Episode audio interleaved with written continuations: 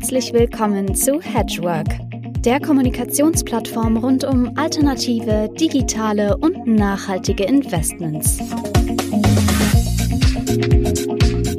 Ja, meine sehr verehrten Damen und Herren, liebe Hedgeworkerinnen, liebe Hedgeworker, ich begrüße ganz herzlich zum 64. Hedgework Talk. Ich habe heute eine sehr interessante Person mit einem sehr interessanten Thema, Dr. Armin Sandhöfel. Armin Sandhöfel ist, ähm, ja, ich kann sagen, nach Lesen des CVs ein Urgestein und zwar auch ein Urgestein, was ähm, ESG anbetrifft, ein Ur Urgestein, was äh, die Entwicklung von Produkten in diesem Bereich anbetrifft. Äh, er ist inzwischen CEO, CRO und Co-Founder von Act to Impact in Frankfurt und er hat eine sehr lange Historie, immer sozusagen im Bereich ESG ähm, bei Allianz Global Investors und dem Vorgänger dann damals auch, wo er herkam, bei der Dresdner Bank. Es würde zu weit gehen, jetzt alles hier vorzulesen, was du schon gemacht hast und in welchen Gremien du dich äh, tummelst und was du da alles machst. Lass uns heute zu unserem Thema Dekarbonisierung der Wirtschaft einsteigen und auch, wo stehen wir da? Äh, was ist sozusagen ähm, im Top-Down-Ansatz zu berücksichtigen, wenn wir eine Dekarbonisierung äh, nicht nur der deutschen Wirtschaft, sondern der europäischen und auch natürlich der ganzen Welt anstreben. Fangen wir doch mal mit dem Jahr 2005 an, lieber Armin. Da ist in der Europäischen Union ja der EU-Emissionsrechtehandel gestartet worden. Fangen wir an. Was ist das? Wie funktioniert er? Was soll er bewirken? Ja, vielen Dank für die, für die nette Einleitung. Du hast ja schon darauf hingewiesen, dass ich ja schon recht lange im Markt bin. Deshalb kann man eigentlich fast schon, wenn man wirklich generisch an das Thema ran will, muss man eigentlich ein bisschen früher ansetzen. 2005 ist in der Tat der EU Emissionshandel begründet worden. Er hat allerdings seine, seine, seine Gründe und seine, seine Begründungen schon, schon deutlich länger. Das erste Klima, große Klimaprotokoll, an das wir uns wahrscheinlich alle erinnern kann, Kyoto-Protokoll, das war 1995, da war ich damals beim Sachverständigenrat in der Vorbereitung mit drin. Und dort hat, haben die Amerikaner ein umweltorientiertes Instrument einführen wollen, nämlich die wollten halt tatsächlich, dass Klima auch mit marktwirtschaftlichen Instrumenten begegnet wird. So, das wollten die Europäer nicht. Treppenwitz der Weltgeschichte. Die Europäer haben es dann eingerichtet mit dem EU-Emissionshandel. Die Amerikaner haben sich zumindest auf der bundesstaatlichen Ebene dagegen entschieden. Ähm, auch interessant, sich das heute mal zu vergegenwärtigen. Aber grundsätzlich geht es darum, dass es ja auf der Welt vollkommen gleichgültig ist, wo CO2 eingespart wird. Das gilt natürlich auch für die Europäische Union. Und da hat man gesagt, machen wir es doch so, dass wenn Unternehmen in ihren äh, unternehmerischen Entscheidungen so hingehen, dass sie sagen, sie wollen Energieeffizienzmaßnahmen machen und wir brauchen gar nicht so viel Energie, wie wir eigentlich normalerweise mit unseren Wirtschaften hier vorgesehen haben, dann lass uns doch das, was wir dann an Verschmutzungsrechte haben, lass uns das doch einfach an den Markt bringen und dann kann das doch jemand kaufen, der mehr machen möchte. Ähm, und so hat sich dann im Grunde genommen ein Handelssystem begründet. So, das ist insofern interessant, als dass wir darüber eine Behörde haben, gehört dann zur Europäischen Union. Die legt dann halt die Menge fest innerhalb der Europäischen Union, wie viel CO2 überhaupt ausgestoßen werden darf in bestimmten Sektoren, kann ich gleich noch was zu sagen. Und innerhalb dieser Möglichkeiten, also dieses gesamten Volumens, können dann Unternehmen eben handeln. Die, die, die weniger brauchen, können dann die Verschmutzungsrechte, die sie kriegen, verkaufen und die, die mehr brauchen, kaufen sie halt. Und daraus bildet sich dann Preis. Also wirklich ein klassisches marktwirtschaftliches Instrument, was mittlerweile ganz erfolgreich ist. Man unterscheidet hier zwei Arten. Es gibt einen, einen verpflichtenden Handel und einen freiwilligen Markt. Was äh, unterscheidet die beiden denn? Der verpflichtende Handel ist tatsächlich geregelt, der ist regulatorisch eben durch die Europäische Union geregelt. Das heißt, hier ist es wirklich so, dass die Unternehmen verpflichtet sind, ähm, ihre Emissionsreduktionen hier auch zu tätigen, also ihre, ihr Emissionsziel auch zu erreichen. Ähm, deshalb heißt er ja auch verpflichtend. Das ist im Übrigen etwas, was es gibt es nicht nur in der, in der EU, sondern wir haben sowas auch in Kalifornien. China hat das letztes Jahr einge, eingerichtet für seine Energiewirtschaft. Das war ein Meilenstein in der Klimapolitik. Und davon völlig unabhängig gibt es sowas wie einen freiwilligen Handel. Also jeder kennt das vielleicht, hat das schon mal gesehen. Ähm, das wurde früher mit dem Label klimaneutral beworben, dass äh, wenn ich in Urlaub fliege, dann möchte ich ganz gerne diese CO2-Emissionen, die da entstehen, die möchte ich ganz gerne einsparen. Und dann gibt es halt Projekte weltweit und damit kann ich dann meinen CO2-Fußabdruck kann ich dann kompensieren, indem ich in ein Projekt investiere, das CO2 einspart, das eben projektiert wird, in, meistens in den Ländern im globalen Süden. Und so kann ich das dann im Grunde genommen gegenrechnen. Und da das nichts ist, was in irgendeiner Weise vorgegeben wird von der internationalen Staatengemeinschaft, heißt dieser Markt eben freiwilliger Markt. Wie wird dann gewährleistet, dass wirklich CO2 verhindert wird, eingespart wird? Also für mich ist das so ein bisschen, ja, da verkauft einer Zertifikate oder eine staatliche Stelle weist dir irgendwas zu, du zahlst Geld dafür oder ich kompensiere freiwillig meinen Flug in den Urlaub und irgendjemand sagt mir, er pflanzt einen Baum dafür irgendwie kann ich als, als Verbraucher denn wissen, da passiert wirklich was und wird das auch gemessen, so eine CO2-Reduktion dann? Da muss man jetzt wieder unterschiedlich beantworten für den verpflichtenden Markt und für den freiwilligen Markt. Im verpflichtenden Markt ist auch hier wieder relativ einfach die Emissionen derjenigen, die dort ähm, beteiligt sind am CO2-Emissionshandel. Das sind übrigens, müsste, müsste man vielleicht auch mal, mal kurz erläutern, das ist die Energiewirtschaft der EU, innerhalb der EU. Das sind die energieintensiven Branchen, Glas, Zement, Keramik, Stahl, Aluminium und so weiter. Das ist der Flugverkehr ähm, und das ist äh, künftig auch der, der Schifffahrtsverkehr. Das sind also die, die geregelt sind. So, hier ist es so, hier werden die, äh, die CO2-Emissionen knallhart gemessen. Ähm, die müssen dann, ähm, in, die werden in ein Recht überführt. Ein Unternehmen bekommt so und so viel Tonnen CO2, was es im Jahr emittieren darf und muss dann halt scharf abrechnen. Und entweder muss ich zukaufen oder ich kann verkaufen am Markt, an andere Marktteilnehmer. Der freiwillige Markt dagegen, da ist es in der Tat so, das ist kein keine äh, Messung auf Seiten eines äh, einer, einer offiziellen Behörde ist, sondern die haben sich NGOs zusammengetan, allerdings ähm, relativ prominente.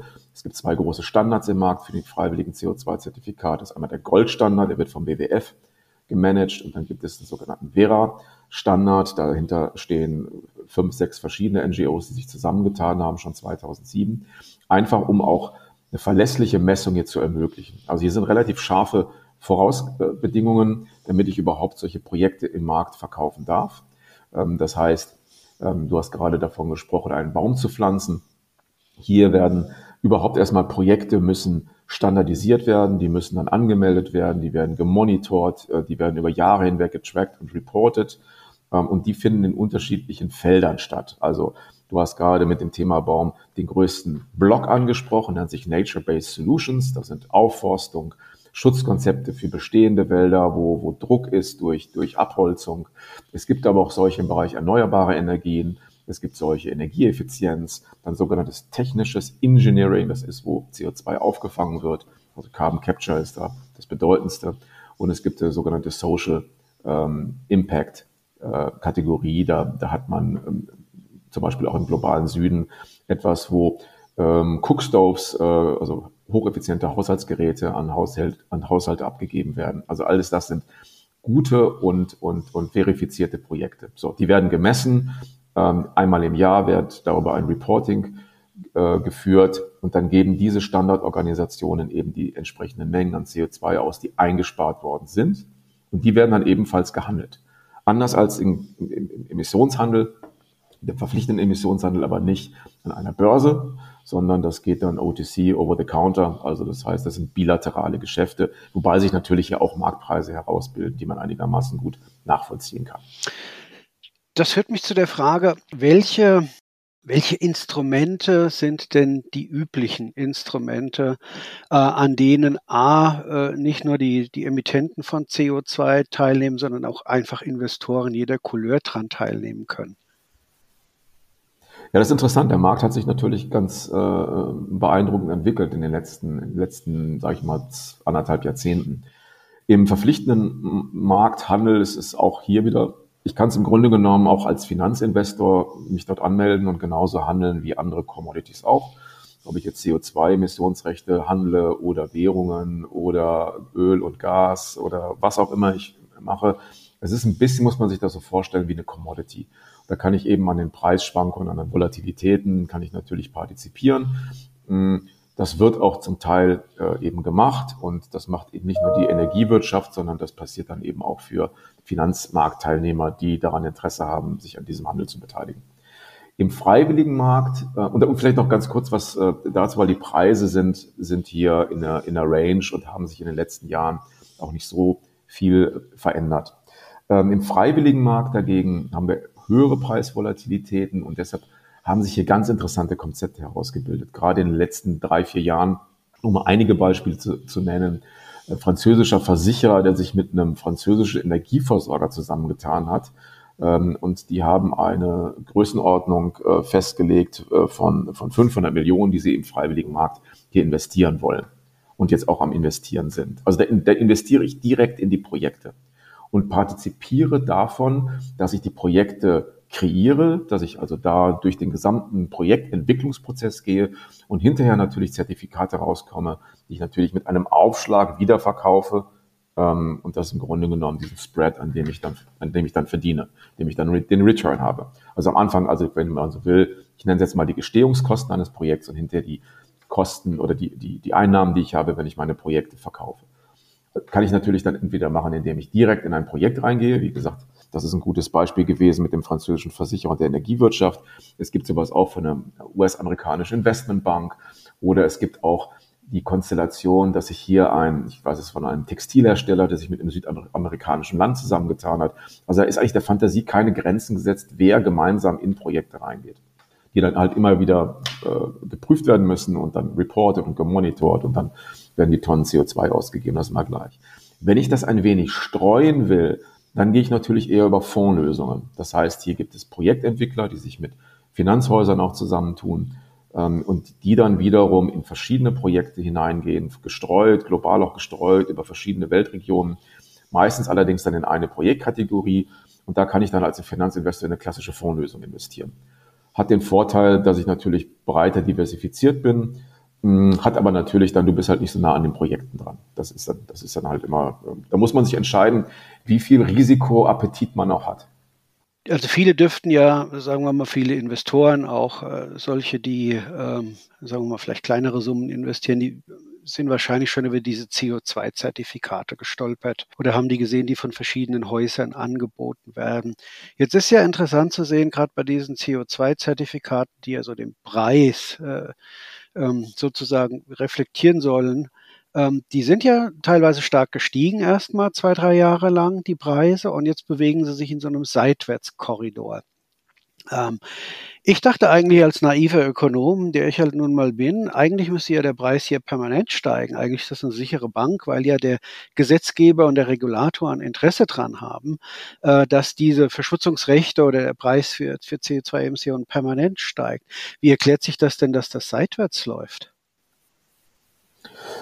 Jetzt reden wir hier vor allen Dingen natürlich über den verpflichtenden genau, das ist der verpflichtende. Vielleicht, ja. genau, genau, mal kurz vielleicht auch die Preise. Wir haben in diesem Jahr zum Beispiel eine Price Range gehabt äh, zwischen 70 Euro und 100 mhm. Euro. Das ist der Korridor, in dem wir uns 2023 bewegt haben. Der aktuelle Tagespreis von, äh, von gestern und heute liegt ungefähr bei rund 80 Euro. Diese, diese Range ist jetzt auch schon äh, ungefähr, richtig wie du gesagt hast, für zwei, drei Jahre relativ stabil. Woher kommt das? Wir haben, wir haben einen sehr, sehr starken Anstieg gehabt im, äh, im, im, in, der, in der Preisentwicklung. Dadurch, dass wir sehr, sehr viele Zertifikate im Markt hatten, die aus, aus älteren, äh, aus Vintages, also aus, älter, aus älteren ähm, Perioden stammen, und die dazu geführt haben, dass wir ein Überangebot an Zertifikaten im Markt haben. Die Unternehmen haben einfach deutlich mehr Energieeffizienzmaßnahmen durchgeführt und waren deutlich innovativer, als man das vielleicht sich so üblicherweise vorgestellt hat. Dadurch war ein Überangebot, der Preis äh, hat so vor sich hingedümpelt. Die EU hat darauf reagiert und hat einen Großteil von Zertifikaten aus dem Markt genommen und dann einen Mechanismus eingeführt, der jedes Jahr eine bestimmte Menge von CO2-Zertifikaten zusätzlich aus dem Markt rausnimmt. Das heißt, die Menge an, an CO2-Verschmutzungsrechten über den Zeitlauf wird immer weniger.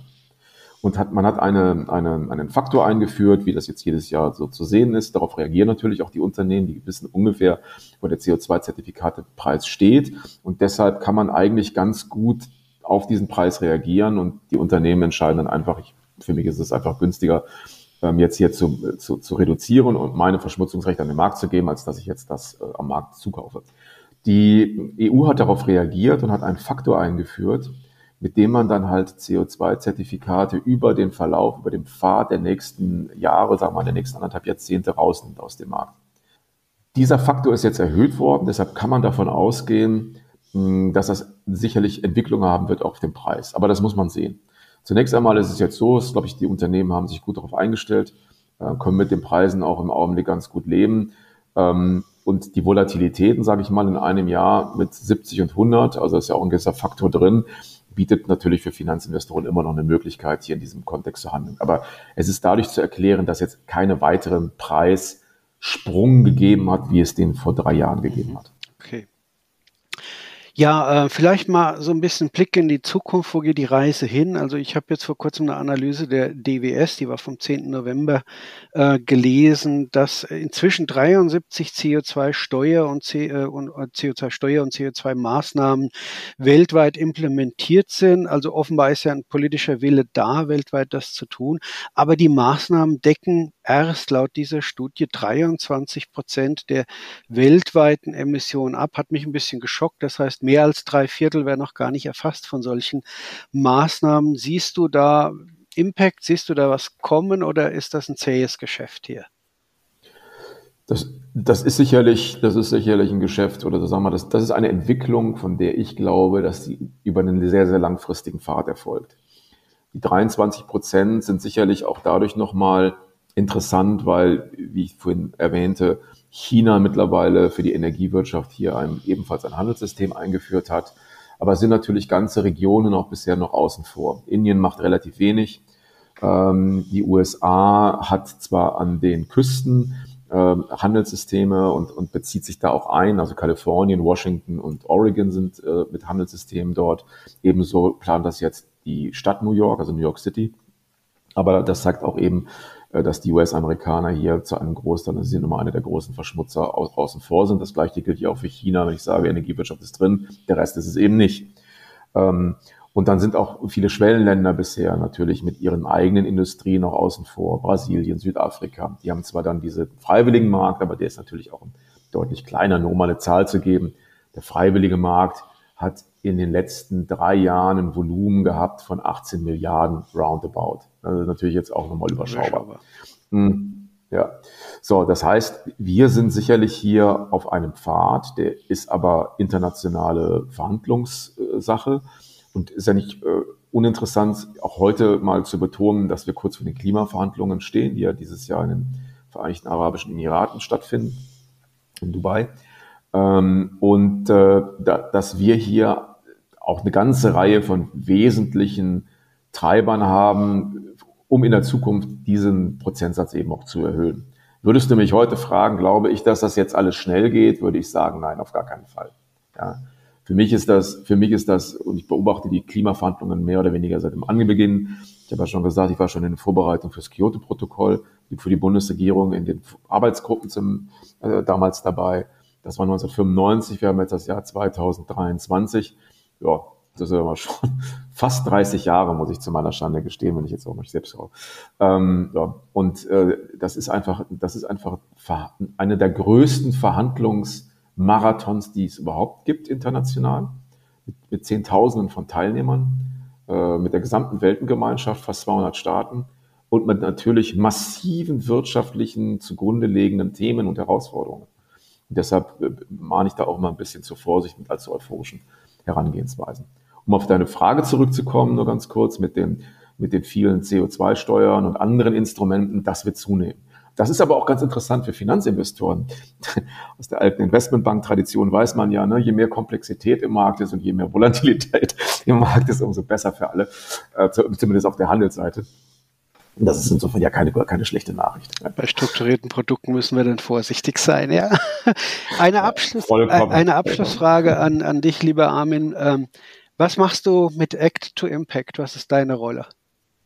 Ja, wir haben die Act to Impact gegründet, äh, um hier im wirkungsorientierten Investieren als Berater zur Seite zu stehen. Das ist ja ein, ein wichtiger Trend. Wir haben, wir sind hier mit Partnern, die viel Erfahrung haben im Markt, die eben seit Jahrzehnten diese diese Entwicklung mitgeprägt haben und auch mitgedacht haben und wollen natürlich unser Wissen hier zur Verfügung stellen, ähm, um solche im Markt zu platzieren, auch zu strukturieren, auch Fonds zu strukturieren, von denen wir glauben, dass dahinterliegende wirklich gute Konzepte sind ähm, und wo man eine Wirkung wirklich erzielen kann und wo man was Gutes bewirken kann für Umwelt und für Soziales und aber auch gleichzeitig eine gute Rendite erwirtschaften kann. Ich liebe einfach beide Konzepte. Dann sage ich ganz herzlich Dankeschön. Es ist ein sehr komplexes Thema und wir haben versucht, das in 20 Minuten anzureißen. Anders kann das gar nicht sehen. Ich glaube, wir werden noch genug Detailblicke äh, darauf werfen können. Würde mich freuen, wenn du dann wieder als Gesprächspartner zur Verfügung stehst. Also an dieser Stelle erstmal ganz herzlichen Dank, lieber Armin. Und an unsere Hörerinnen und Hörer, die Hedgeworkerinnen und Hedgeworker, auch ein herzliches Dankeschön für das Interesse. Wenn es Ihnen gefallen hat, freue ich mich, wenn Sie uns weiterempfehlen und uns abonnieren. Und der nächste Podcast kommt bestimmt. Bis dann.